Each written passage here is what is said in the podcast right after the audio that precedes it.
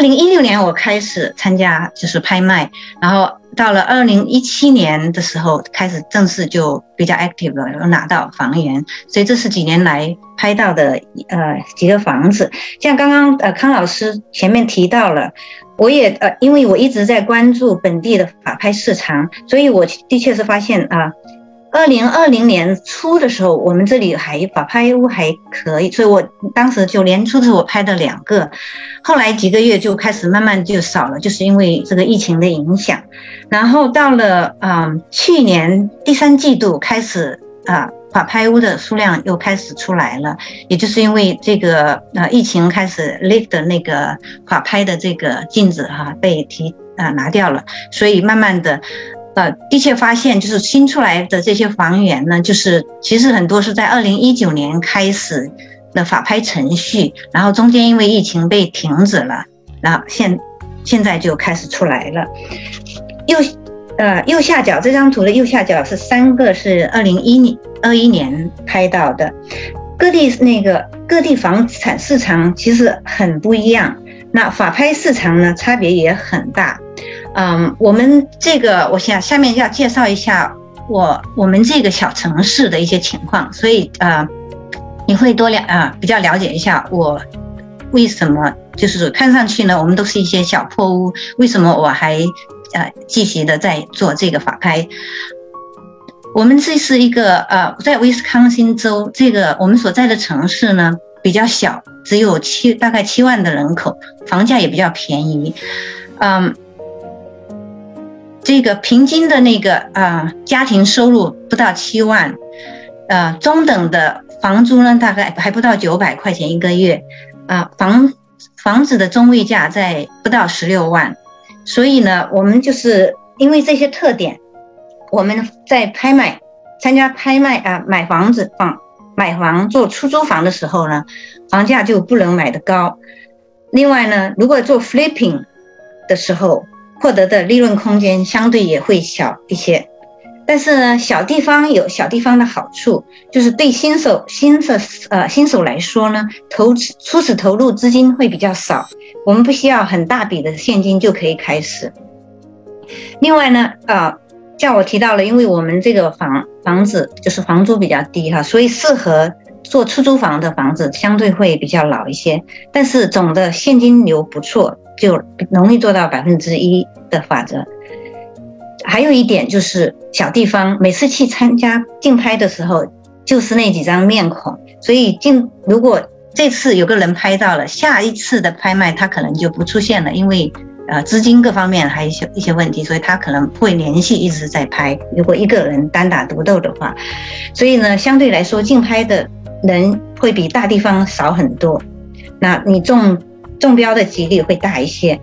嗯，下面我就来分享一下啊，去年十一月份拍到的一个房子，然后在讲呃讲这个分享这个房子之前呢，我简单提一个啊复习一下，大啊一个概念就是 ARV，这个很关键，就是在我们定啊起啊参加法拍定价的时候是用到的，嗯，就是 After Repair Value 翻修后的价值，嗯。很多人就是在做呃 flip 的时候，就会用这个百分之七十的法则。然后上面这个公式呢，是秀出啊，就是我们怎么样出价呢？最高的出价你要就是用 ARV 乘上零点七，然后再减去维修的费用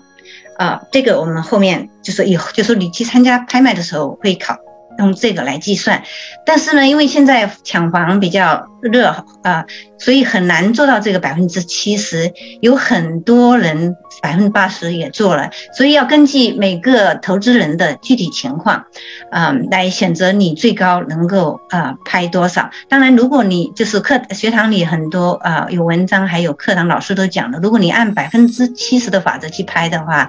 那你基本上是。保证是不能够赚钱，不会亏钱的。好，那我们看一下下面就是十一月份拍到的这个房子，嗯，是十一月初参加竞拍的。这个房子呢是离我住的城市大概十分钟的车程，是一个人口不到两千人的呃这个小镇，它也就也是一个 city，治安很好，就碰到邻居都在说，就是平时他们经常都。不不锁门，学学校也不错。这个房子当时在看到那个 notice of sale 的时候，只欠三万多一点点，然后做了背景调查，呃，发现其实这个房子除了欠二零二零年还有二零二一年的地税加水费，还有一些罚款之外，呃，还欠了两大笔，就是二十几万的钱。这个钱是，呃，与那个 auto accident 有关，具体是怎么回事我们不知道，但是，呃，是这个屋主欠的。还有八千多的那个 child support 的钱，但是呢，就是很多人你说看你又不懂的做滴滴呃尽职调查的话，你看到这欠债欠债这么多，你就不敢去做了。然后我们仔细做了研究以后，呃，了解到呢，那两笔大的欠款其实不需要买家拍到了以后是不需要负责的，所以我们就决定啊。可以考虑这个房子啊，呃，你看那个红箭头指出来，就是一是一个非常老的房子，是一九零零年建的，所以呢，城市就是那个镇呢，它都没有好的更新的那种呃。Property 的 record，这是 public record 找不着，这是到那个 city 的 office 去，他们打打印出来的。在二零是一个三卧室，一个卫生间，大概一千七百 square footage。然后二零零七年的时候呢，加建了两个车库。嗯，contract 说就说这个两光光这两个车库嘛，就应该值三万五，呃，三万五了。嗯，我们就是呃。我的一个，我是在我是有自己有 license 的，然后我问了一下，请教了一个同呃我们 broker firm 的一个同事，就说如果修得好，把这个房子修好以后，他觉得应该可以值十七八万，嗯，但是我保守一点，我们保守一点的自己估计就觉得啊，下面那张会秀出来，我们觉得我们就按十四万来啊来这个评估，那嗯。下面一页哈，对我起拍价就是拍卖之前呢，我去我们就了解到问到了起拍价是三万两千多啊，快到三万三，所以呢，啊，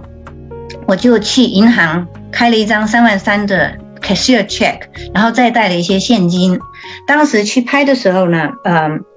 只有一个人跟我在抢，嗯，我们最后。就是他出到五万的时候，我加了两千，就是五万二，我拿下来了。嗯，这里面是有一百八十六的 title transfer，加上两二零二零和二零二一年的地税、水费、罚金，总共等于说初始购买购买价是五万七千多。那我们如果就是能够，嗯，最后卖到十四万或者更高是最更好了。嗯。有一些空间，就是我们能够把成本控制在十万以内的话，我们还是虽然利润不是很高，不像其他有的地方的这种法啊，flip 就是利润比较高，但是我们还是有有钱可以赚，所以我们觉得可以做。嗯，这个房子已经拿到了。然后我们是有一些打算，呃，外呃屋顶需要换，然后塞顶呢有些坏烂的那个 wood piece 需要呃 repair 一下，还有把它重新呃油漆一下，嗯，还有地板需要做。我们把那个决定把厨房的橱柜翻修一下，然后把那个 appliances 更新一些。嗯，第一楼呢，这他写的是有三个卧室，其实在一楼有两个大的。房间，它就是做的不是很像卧室，然后我们可能要再加一堵墙，装一个 closet，然后嗯，这样就 finish 一个啊 bedroom 出来。还有在考虑是不是正在拿那个啊 contract 在啊 bid，要看看如果二楼有个大的空间，如果可以加一个 bath，那看看呃费用多少，我们在最后定夺。所以呃这个房子是嗯。是情况是这样子，就是说还没有拿到，最后还没正在开始修，所以最后能够呃有多少赚多少钱，目前还不知道。但是，嗯，应该如果我们控制成本在十万的话，呃，我自己是 agent 卖的时候也可以省一些，就应该有几万块钱是他做得到的。